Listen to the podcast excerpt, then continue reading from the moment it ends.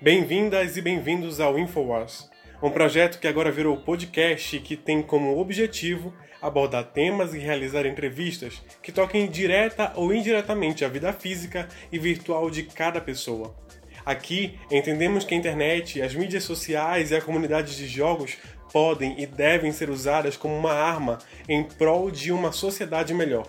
Eu me chamo Bruno Rodrigues, tenho 21 anos Sou paraense, estudante de publicidade e propaganda, criador deste projeto. Olá pessoal, eu sou Alex Ferreira, tenho 23 anos de idade, sou cearense, formado em jornalismo, pós-graduando em assessoria de comunicação, militante pelos direitos humanos e dos apresentadores do InfoWars. É com grande alegria que damos início ao primeiro episódio desse projeto, que já vem conquistando um espaço muito massa na comunidade virtual. Hoje, vamos receber de forma muito especial a psicóloga Ana Amélia Mello, que já vai falar um pouquinho sobre ela. Neste episódio, vamos conversar um pouco sobre algo bem atual: pandemia, internet e saúde mental. Palavras muito pertinentes em um mês que se discute com mais ênfase a problemática do suicídio em nossa sociedade mundial. Olá, Ana Amélia. Sinta-se acolhida, seja muito bem-vinda e já pode se apresentar, por favor. Olá, tudo bem, Alex? Um prazer estar com vocês. É, eu sou psicóloga, sou psicopedagoga, também sou militante de direitos humanos de crianças e adolescentes há um bom tempo. Atuo na área de educação e também como psicóloga clínica.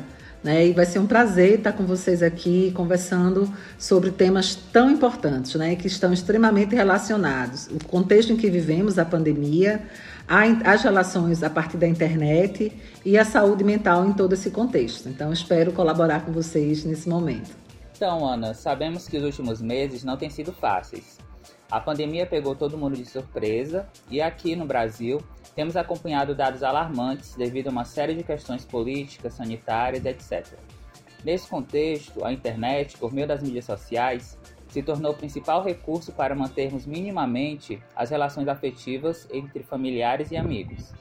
Porém, da mesma forma, foi nesse ambiente que se proliferaram várias e várias informações falsas sobre o novo coronavírus, gerando muito pânico, entre outras consequências na, nossa sociedade. Como você avalia o papel da internet durante a pandemia, considerando esse quesito da saúde mental?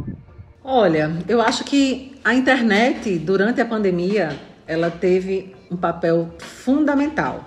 E é sempre muito difícil você falar apenas de um sobre um aspecto. Então, olhar para a internet no contexto da pandemia é também falar dos vários é, dos vários recortes e dos vários é, fenômenos que essa internet causou nesse contexto de pandemia.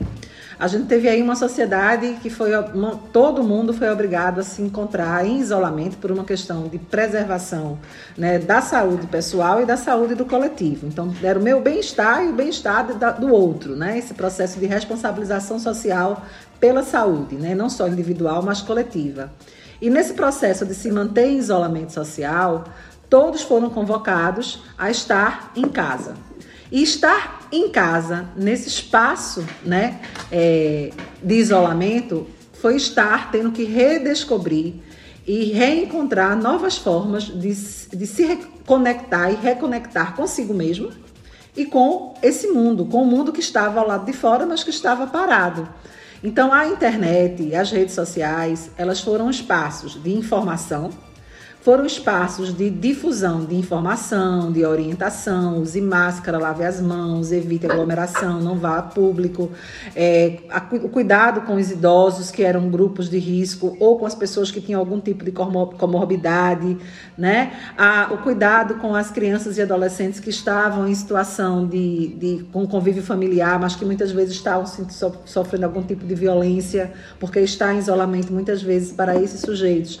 É, a, mesmo estando com suas famílias, era também estar numa situação de risco, porque muitas vezes o abuso e as violações acontecem dentro de casa. Então a gente tem aí não só crianças e adolescentes, mas mulheres, a população LGBTI que a mais, jovens, né? Então a gente, é, a gente tem aí uma série de pessoas que, que também estavam numa situação de isolamento, mas que se, estavam em situação de vulnerabilidade.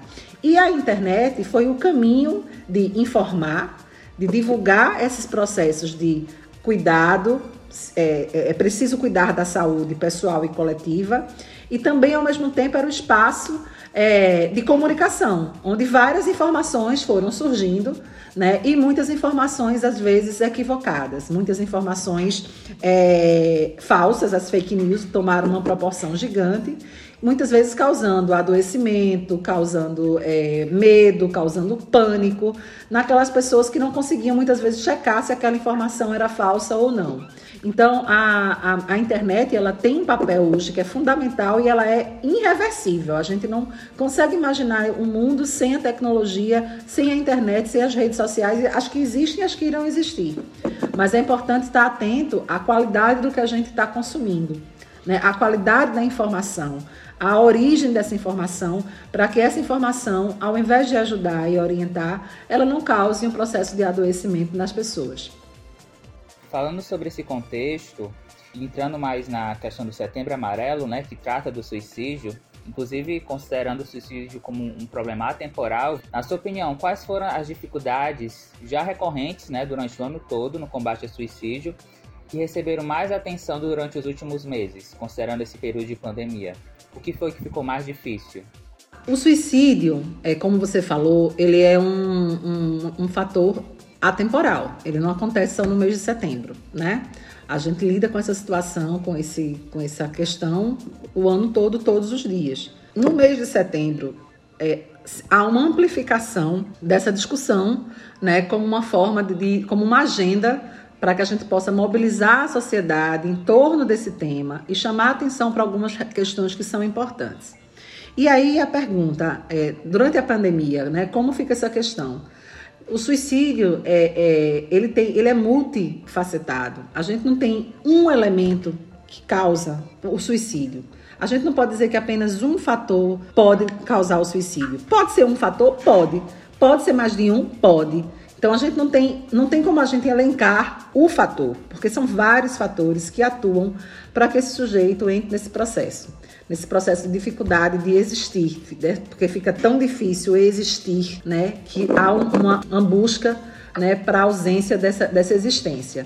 E aí, é, a pandemia, ela só causou, eu acho que ela trouxe uma lupa para um problema que já existe há tempos, né? Mas o processo de isolamento social, ele, ele, tra, ele trouxe uma lupa para questões que já estão postas há muito tempo né? Então, é, a primeira questão que eu acho que precisa ser colocada é que a gente há um senso comum de querer achar que é um problema individual. Você luta fortemente contra aquilo e aí você vai conseguir não, não cometer o suicídio. É, a gente precisa entender que o sujeito ele vive numa sociedade, né? A gente, nós somos frutos dessas relações sociais e somos afetados diretamente por esse contexto social que a gente vive. E aí, social, a gente entende família, a gente entende a espaço de trabalho, a escola, todo o universo em que a gente transita. E todo esse universo que a gente transita, ele vai impactar diretamente na minha forma de existir e nas, nas, nas situações que me causam dor e sofrimento. Então, se, por exemplo, eu estou no contexto de pandemias e perco o emprego, é, não vou para a escola, a família está sem, sem renda, com fome, é, sofrendo, ah, sofrendo violência sexual dentro de casa, sendo abusada dentro de casa, uma adolescente que está sendo abusada, seu agressor é o seu pai que está, por exemplo, na casa com ela. Né? Então você tem aí um contexto social que está é, é, potencializando uma situação de violência que já acontecia, mas que antes talvez ela tivesse a escola como espaço de diálogo, um espaço né, de, de, de denúncia, e agora no isolamento social se fica só com esse sequência agressor. Então, é, isso pode potencializar uma situação de adoecimento mental? Sim. Isso pode potencializar uma situação que pode levar a um, um possível suicídio? Sim. Mas a gente entendendo que é, é muito maior do que um, um, um, fator isolado, né? Então, o suicídio ele não tem uma causa única e específica, mas ele, ele, é, ele parte de uma relação desse sujeito com todo esse universo em que ele está inserido e como ele se relaciona nesse universo. E como a relação com esse universo vai causar dores dificuldades, adoecimentos. Então a gente tem que entender que também é uma responsabilidade do Estado. É responsabilidade do Estado também a saúde da população. Então, uma população que não tem trabalho, uma população que não tem alimentação, uma população que não tem moradia de qualidade, é uma população que está mais propensa a adoecer mentalmente, né? Então, se a gente entende dessa forma, a gente também partilha essa responsabilidade com, com o Estado e não apenas com o sujeito. Né? Então, essa visão patologizante de que né, o sujeito está ali padecendo de uma doença e cabe a ele, só a ele sair desse lugar, é uma visão que a gente precisa ultrapassar. Porque, na verdade, esse sujeito está em adoecimento. Né? Ele não é um doente, ele está em um processo de adoecimento. E ele pode é, estar, sair desse lugar ou permanecer por vários fatores. Né? Mas esses fatores sociais, eles são é, importantes para serem compreendidos, porque eles são muitas vezes determinantes dessas, dessas relações de adoecimento. Entendendo que fator social a gente está falando de família, né, de escola, de universidade, de trabalho, de vários espaços em que esse sujeito vai estar transitando. Então, a pandemia, ela, no contexto da pandemia, a gente teve aí um aumento na perspectiva da lupa. A gente teve aí uma, uma, uma, uma, uma visão de aumento para essas questões dada essa situação social do isolamento. E tendo, por conta da situação do isolamento, a internet como muitas vezes a única fonte de denúncia. Porque a internet também tem sido usado nesse contexto de pandemia, muitas vezes por muitos grupos para denunciar situações de violência. Né? Então a gente tem aí também esse espaço de mobilização, de denúncia, né, de pedido de ajuda interessante porque aqui no Ceará, assim como aí no Rio Grande do Norte, nós, nós temos o fórum, né? O Fórum DCA. E uma das principais preocupações apontadas pelo fórum, eu acredito que aí também tenha sido, foi essa questão, né, da, das crianças que agora não estavam mais indo para a escola, adolescentes que não estavam mais indo para a escola e muitas vezes é, dentro de casa convivendo com o seu agressor, né? Então, como é que essa criança e como esse adolescente chegaria a conseguir pedir ajuda, enfim, né? E a internet surge nesse, nesse contexto. Nesse contexto, a internet ela pode ser uma grande aliada. E aí, mais uma vez, a gente tem o duplo papel da internet. A criança e o adolescente, por estar em isolamento social, ela também fica horas e horas e horas e horas e horas e horas na frente da internet. E ela também pode estar suscetível a um abuso virtual, porque a gente sabe que existe toda uma rede de exploração e de abuso que acontece no ambiente virtual né? Então a gente sabe que esse uso da internet ele deveria ser é, um, um, uso que tivesse o um mínimo de cuidado por parte dos cuidadores dessa criança, desse adolescente. Mas quando a gente sabe na adolescência isso ainda vai ficando mais difícil. Mas, para além desse lugar de, de cuidado com o uso e com acesso às redes sociais, principalmente por parte de crianças e adolescentes, a gente tem também, nesse momento de pandemia, Muitas vezes a internet funcionando sim como espaço onde as crianças e adolescentes estão tendo acesso aos cards dos SEDECAs, né? SEDECA Ceará, SEDECA Casa Renascer, SEDECA Rio de Janeiro, SEDECA Bahia, informando, falando sobre autoproteção, sobre autocuidado, que, o que pode ser tocado, que parte do seu corpo não pode tocar, o toque, o toque positivo, o toque que não é legal. Vários vídeos falando sobre isso né? As campanhas falando sobre isso, todo 18 de maio aconteceu dentro do espaço virtual, falando sobre a necessidade de informar esses sujeitos. Então, mais uma vez, a internet com esse, esse lugar de, de poder ser um lugar onde pode acontecer uma situação de abuso, mas que também pode ser e tem funcionado como espaço de informação. Mas também lembrando da importância de se buscar os, os espaços adequados de apoio, né? Quando a gente fala numa, numa criança que está ou adolescente que sofre violência, lembrar do Disque 100, lembrar da importância de recorrer aos conselhos tutelares, para que são espaços especializados para acolher esses sujeitos, mesmo em contexto de pandemia, os CREAS que estão funcionando, alguns funcionando no contexto de pandemia, né? E no caso de, de um processo de acompanhamento psicológico, né, procurar um, psicólogo que possa dar esse acompanhamento, uma vez que no contexto de pandemia é, houve uma autorização para que acontecesse pelo Conselho Federal de Psicologia para as, a, os atendimentos online.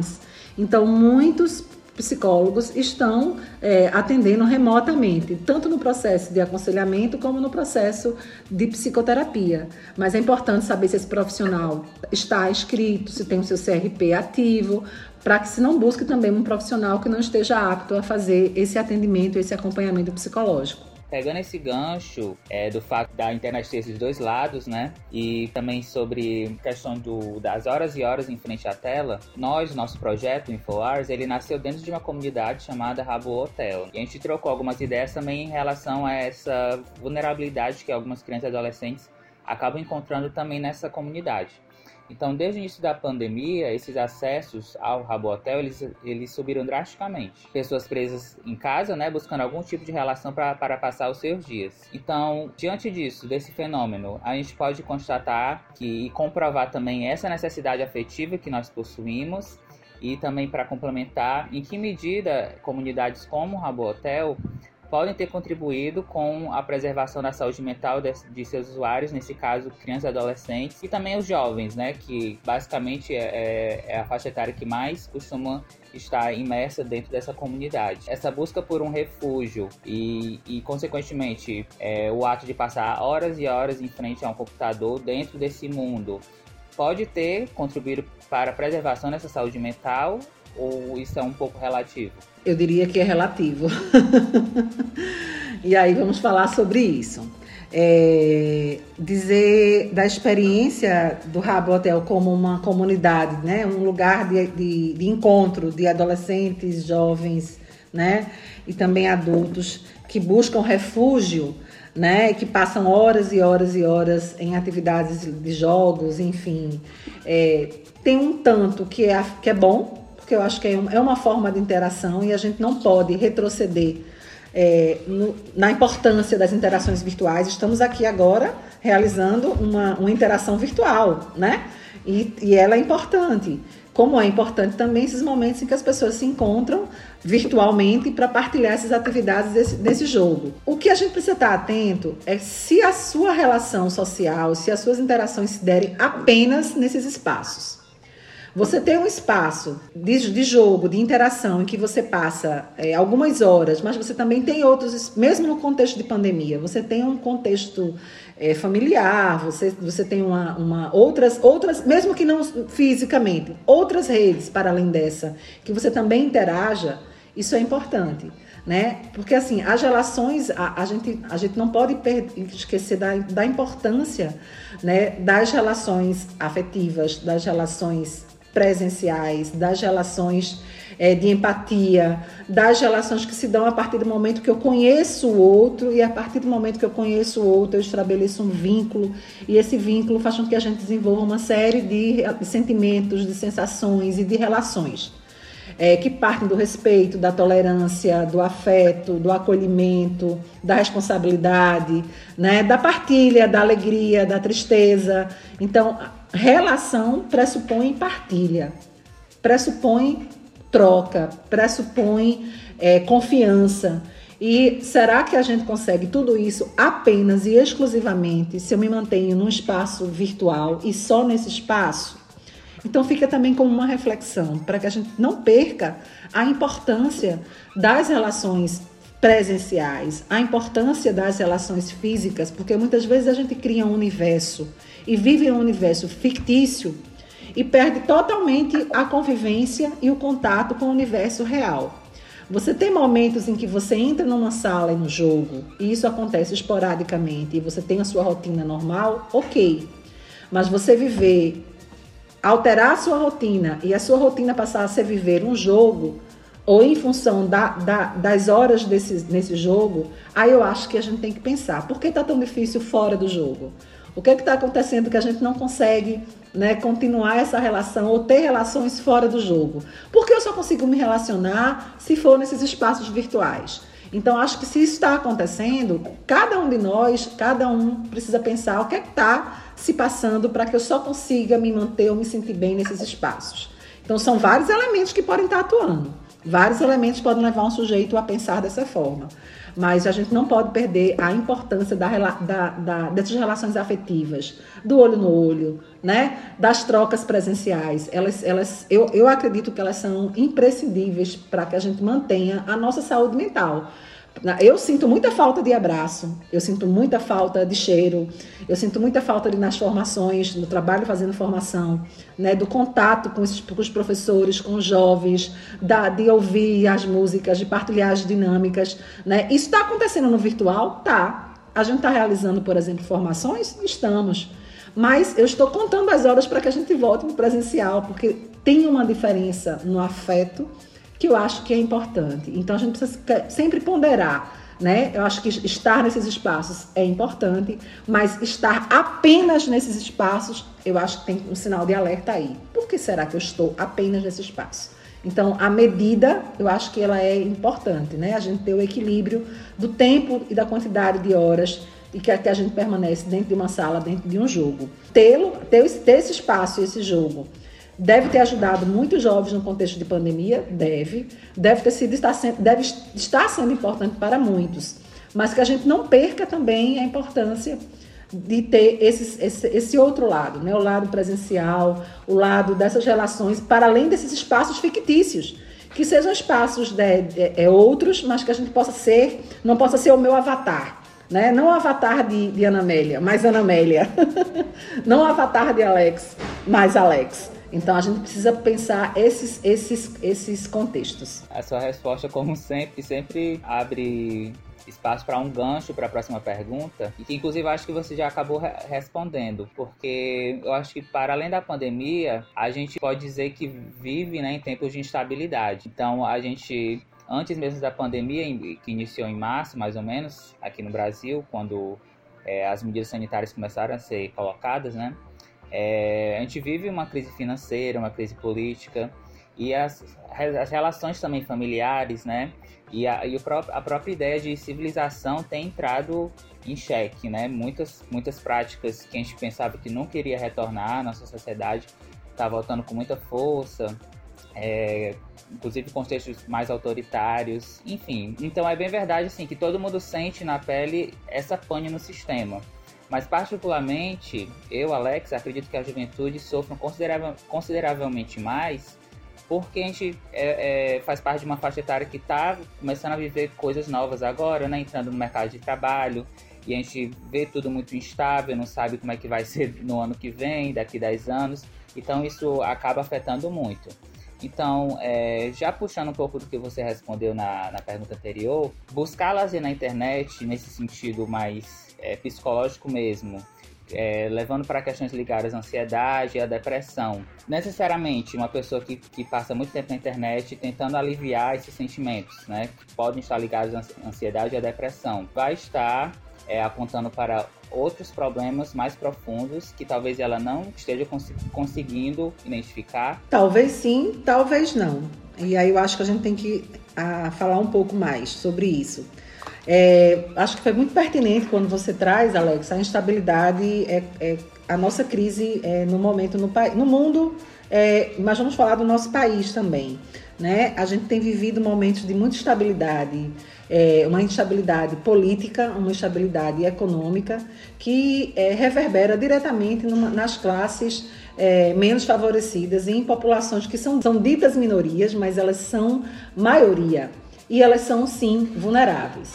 Né? Então a gente tem aí um, um, um, em progresso um governo extremamente fechado, é, um governo extremamente endurecido no que diz ao respeito a, aos direitos humanos, a própria Declaração dos Direitos Humanos, eu estou falando de um documento internacional em que o Brasil né, também apoia, é signatário.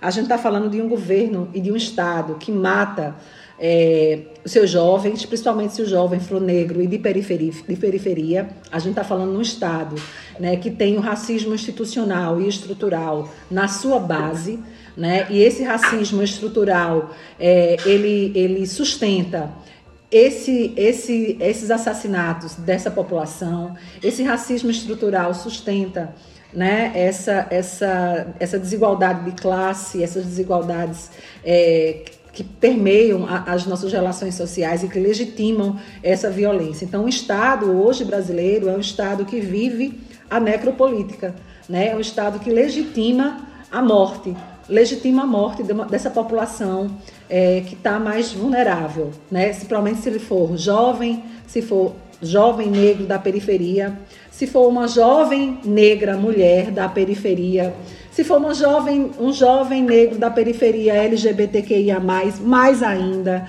Se ele tiver algum tipo de deficiência, ainda mais. Então a gente vai vendo que a gente tem um Estado que realmente, é, nesse momento, ele, ele, ele está é, violando todos os direitos, todas as bases dos direitos humanos. Né?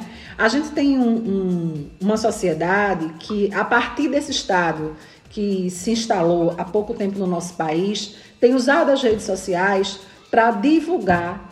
Muitas pessoas estão é, tiraram as suas máscaras, né? Tiraram essas, essas máscaras e agora se revelam como pessoas racistas, homofóbicas, LGBTfóbicas é, é, e promovem a violência nas redes sociais. Então, as redes sociais também se tornaram um palco de, de reações extremamente violentas, de reações, relações extremamente machistas, preconceituosas, né, racistas.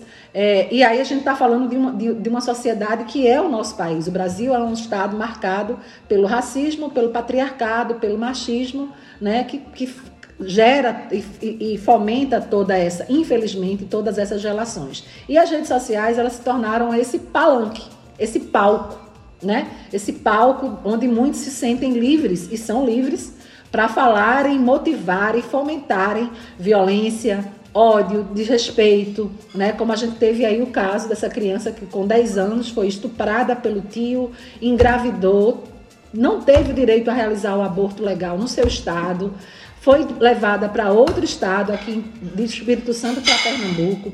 Em Pernambuco, a, a, vazaram a, a identidade da criança, as pessoas, né, em nome da família, e da religião foram à porta da, do hospital e durante o procedimento, é, enquanto ela se dirigia ao procedimento cirúrgico, é, as pessoas a chamavam de assassina e ela ouvia, o médico, eu, eu, eu ouvi isso do médico, que, diretor do hospital.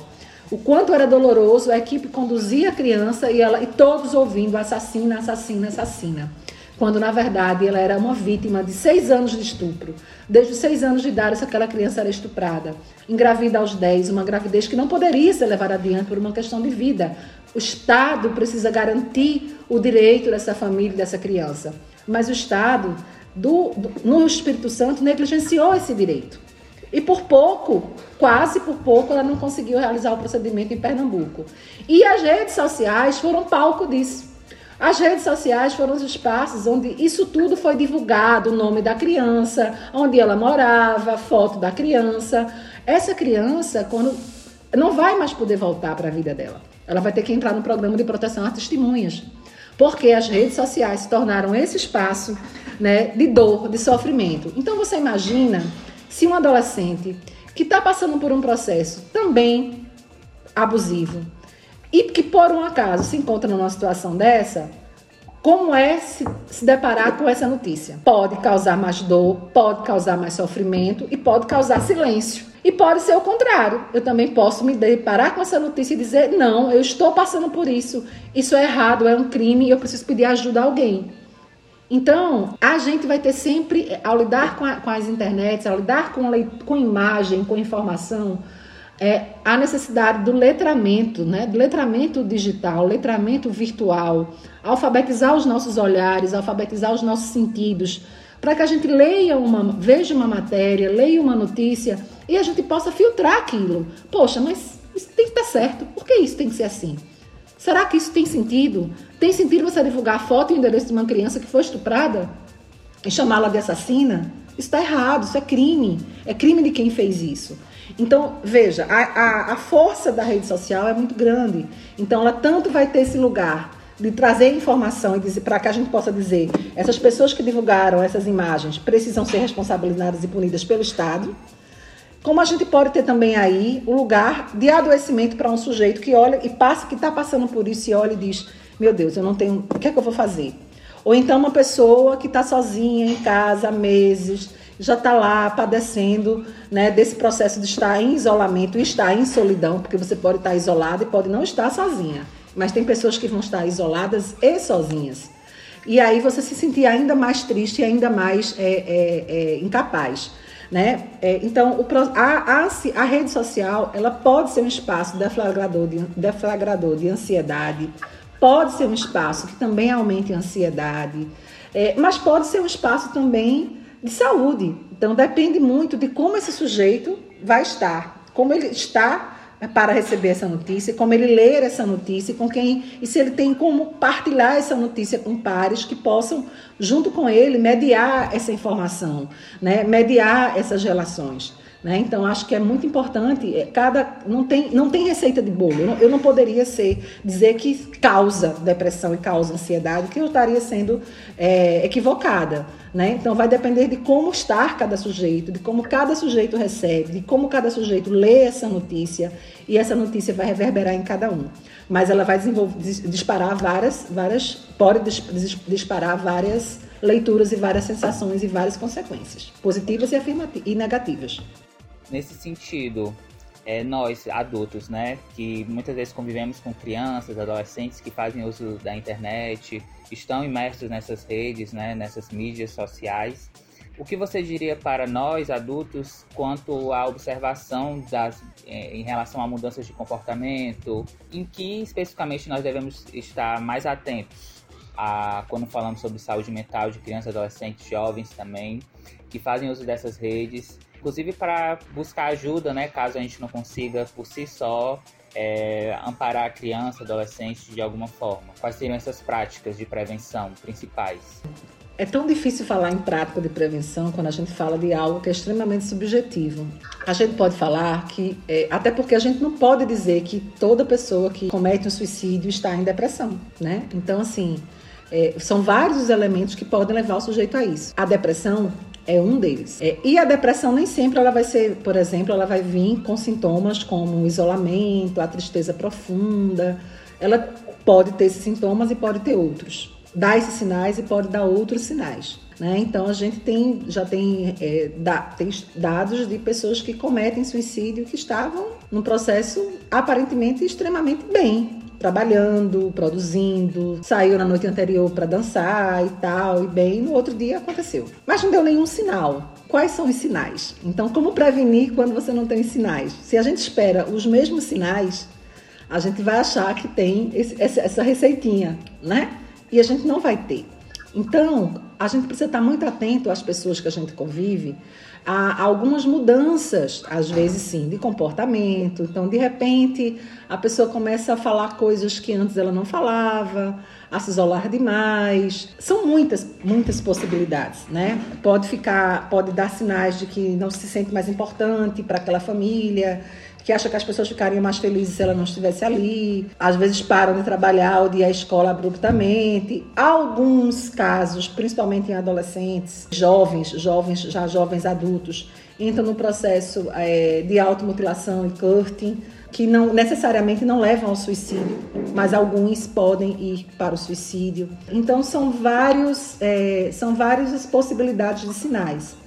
É preciso que haja um movimento muito grande de empatia. É preciso que a gente, por isso que eu acho tão importante, né, que a gente esteja atento ao olho no olho, né? Que a gente, mesmo que virtualmente, eu aqui arregalando o olho, a gente possa estar atento aos sinais, né? Se eu convivo muito tempo com você, Alex, eu já sei que você tem o hábito, né, de sempre com, falar comigo, teu, ser um lorde, ser gentil, ser atencioso, etc.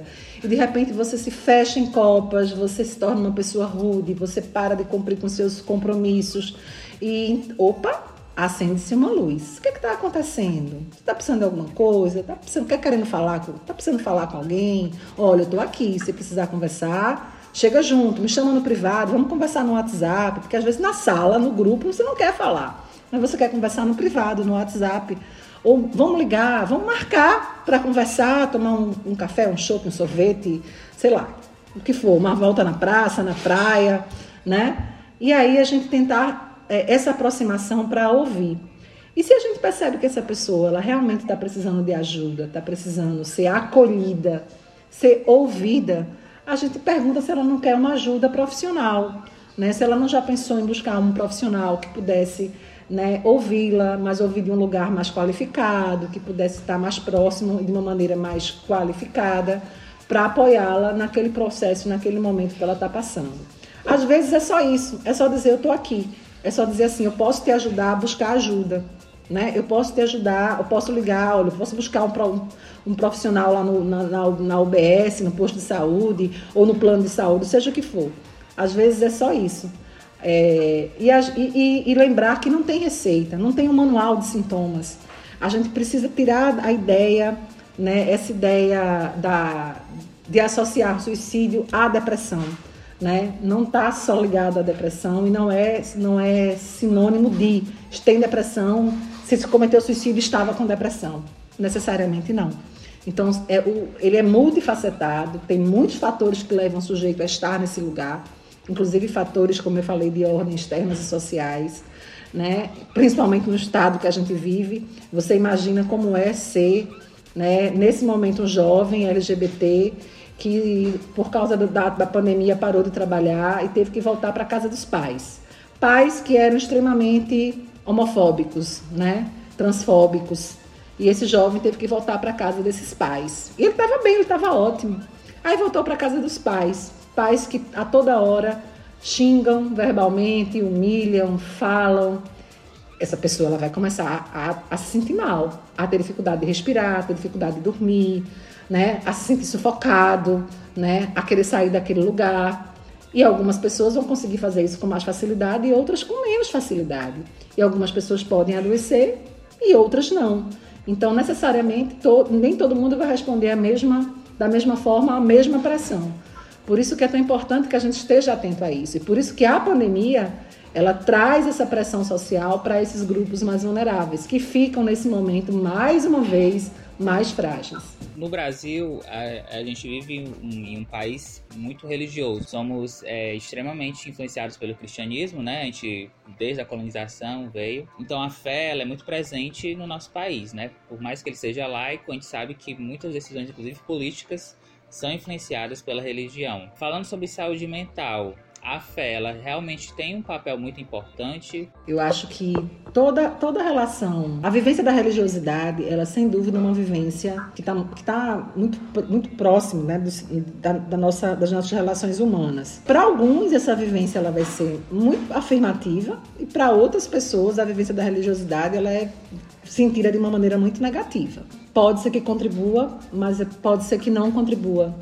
Porque se fosse assim, a gente não teria pessoas que são profundamente religiosas que cometeriam suicídio. Pessoas que são, inclusive, é, é, de vivência religiosa, né? Que são é, padres ou freiras, né? Que têm uma vivência, é, pastores, é, enfim, qualquer outra religião. Então, a, gente, a fé, ela, ela, ela tem um sentido positivo para algumas pessoas de força, para algumas pessoas, a fé, a religiosidade, ela pode ser um lugar de acolhimento é, e busca de sentido, mas pode ser também que você, apesar de viver na fé, você né, nessa religiosidade, você não encontre o sentido que você busca, né? E você vai sim, se você não tiver suporte emocional e ajuda específica, chegar a um processo de comprometimento maior da sua, do seu estado mental, da sua saúde mental, que te leve a essa relação de adoecimento, dessa, dessa vontade e necessidade de partir. E entender também que muitas vezes o suicídio é, tem esse lugar de escolha, é um direito do sujeito de querer ir. Né? Isso seria uma outra discussão. Né? É difícil para quem fica, mas há, um, há, um, há esse lugar também né, de, de, dizer assim, não quero mais, apesar de estar bem financeiramente, emocionalmente, etc, etc, etc, não quero mais. E aí, como é que a gente lida com isso? Por isso que é importante dizer que são muitas faces. Entregar na mão da religiosidade e da religião a solução ou, ou, a, ou o caminho para o fortalecimento e o, a partir daí a, o não suicídio eu acho que seria é, irresponsável da minha parte. Né? Então, eu posso dizer que é importante, algumas pessoas se sentem acalentadas, se sentem seguras e conseguem superar uma situação difícil, que bom. Mas é importante lembrar que nos, nesses momentos difíceis, a ajuda profissional, uma rede de apoio, como é importante essa rede de apoio. E aí sim a rede de apoio Pode ter a, religião, pode ter os amigos, pode ter um colega do trabalho, né? Então, uma rede de apoio, ela é tão importante quanto um processo psicoterápico, né? Importante muitas vezes estar no processo de psicoterapia, mas estar com a rede de apoio do teu lado, né? Tá? Que, que aí não quer dizer que é só a família, é rede de apoio. Qualquer pessoa pode fazer parte dessa rede de apoio do sujeito. Né? É, de, é de fato pessoas em que a gente se sinta segura e que a gente possa buscar esse apoio. A religião pode ser parte dessa rede de apoio, mas não é a única rede de apoio.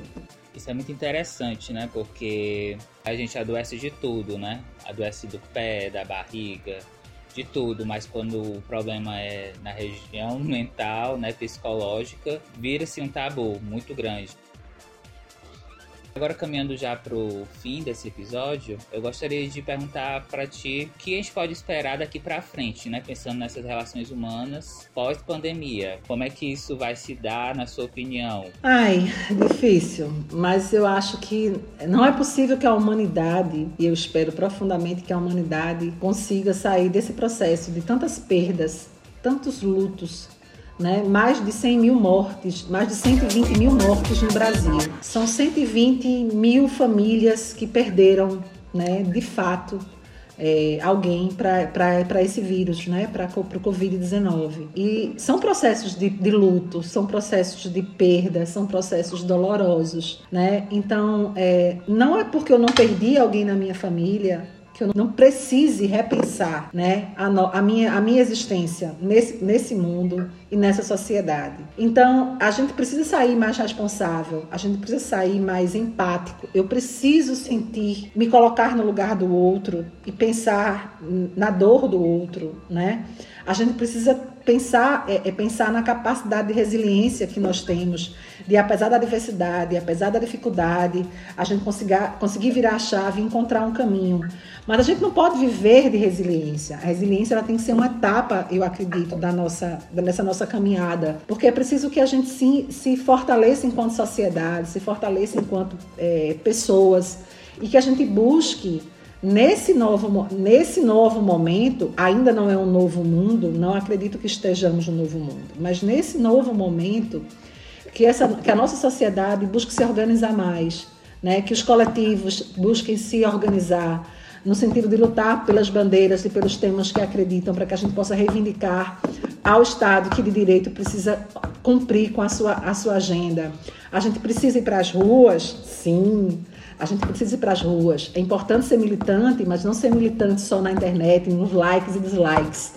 A gente tem que se organizar em torno de algumas agendas que estão gritando no nosso país pós-pandemia e que a gente precisa é, lutar para que elas aconteçam. Uma delas é a da agenda da saúde mental. Né? A nossa população precisa entender que saúde mental é pensar a saúde mental, inclusive da população de rua. Quantos adolescentes e jovens e adultos estão em situação de rua? Estão, têm seus direitos a todo tempo violados e retirados pelo Estado, que separa famílias, que retira crianças da convivência com a mãe, né, que colocam num, num, abrigo, num processo de pandemia e jogam na rua daqui a pouco de novo, como se fossem lixo. Então a gente precisa entender que crianças e adolescentes e jovens e adultos que estão em situação de rua são sujeitos também desse contexto de pandemia. E como estamos pensando nesses sujeitos? Então, eu acho que no contexto pós-pandemia, eu espero verdadeiramente que a nossa sociedade se mobilize mais. É, Ana Amélia, sempre é um prazer conversar contigo. Eu acho que se a gente deixasse o tempo rolar aqui, a gente ficaria até meia-noite, eu acho. Já faz uma hora que a gente está aqui conversando e parece que passou apenas 10 minutos, 15 minutos. Enfim, é, então para finalizar, eu gostaria que você é, desse as suas considerações para os ouvintes, por favor. Eu queria agradecer o convite, né? Dizer que está sendo muito bacana participar desse primeiro momento da ação de vocês, de estar tá dialogando, né? Pensando temas que são tão importantes, né? Como pandemia, internet, saúde mental. Né? É importante, são, são questões que estão na agenda do dia da humanidade nesse momento, porque a gente só está aqui né? Porque a gente está no processo de pandemia, de isolamento e tendo essa, a internet como essa ferramenta para que a gente se comunique, lembrando da importância das relações, do respeito né, ao ser humano, né, a todo, aos direitos humanos, né, que são princípios básicos da nossa relação humana.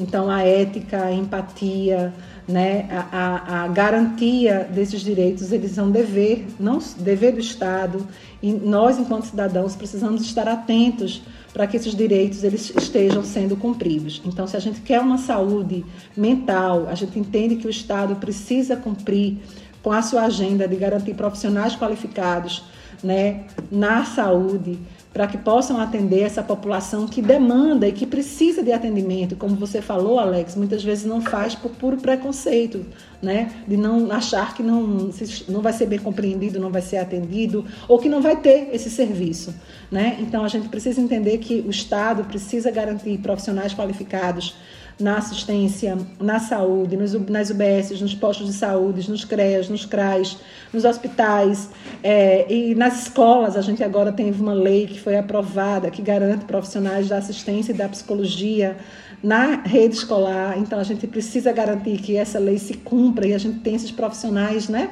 na educação, aí ajudando essa, essa galera que está na escola nas universidades, nos IEFs.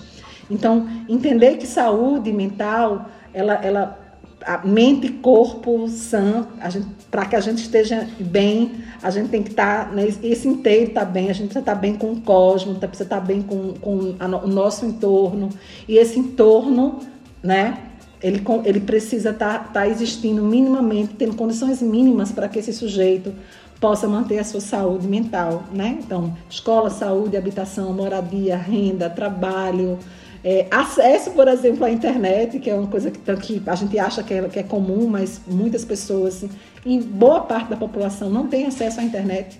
Né? Rateia a internet em locais públicos, então acessibilidade também é um direito que deveria ser garantido. Então a gente está falando de, de, questões que são básicas e o tempo todo falando da ordem do direito, né? Garantir direitos humanos, a saúde mental é um direito né, humano de todos nós e a gente precisa de, de condições mínimas para que essa saúde se efetive. Então, pensar o mês de setembro, o setembro amarelo, não apenas, não, não é uma campanha contra o suicídio ou prevenir o suicídio, mas é dizer que para prevenir o suicídio a gente precisa garantir que esses sujeitos eles estejam com a sua saúde mental preservada e para que isso aconteça uma série de outros sistemas precisam estar funcionando para que a gente possa né, se manter inteiro né, e manter a, manter a nossa saúde mental. Então, parabéns pela iniciativa, fazer esse podcast, de estar propiciando esse debate. É, eu estou à disposição, né, como eu falei, eu sou militante de direitos humanos há muito tempo. É, sou consultora de projetos ligados à educação e formação de jovens e educadores pelo Instituto Equaie. Equaie é uma palavra em Yorubá, né? que significa educar para o mundo, educar no mundo, e a gente tá, sabe que a, é, é, educação é uma das, se não uma das principais ferramentas de transformação social. Né? Então a gente precisa pensar nessa transformação social também pela educação. Então, agradecer e dizer que estou à disposição para outros momentos e outros debates, sempre que vocês precisarem. Então é isso, pessoal. Agradecemos de coração a Ana Amélia e a você, ouvinte, que acompanhou essa conversa até o fim. Esperamos que todas e todos tenham gostado desse episódio e aguardamos o feedback de vocês nas, nas nossas mídias sociais, viu? É, compartilhem, comentem, isso é muito importante para nós. O InfoAs é aberto a todos aqueles que desejarem contribuir de alguma forma com nossas atividades. Grande abraço. E você também pode nos encontrar no Twitter e no Instagram, digitando InfoAsHB. Para qualquer dúvida ou sugestão, sinta-se à vontade para nos marcar usando a hashtag InfoWarsHB. Muito obrigado a todos e até a próxima!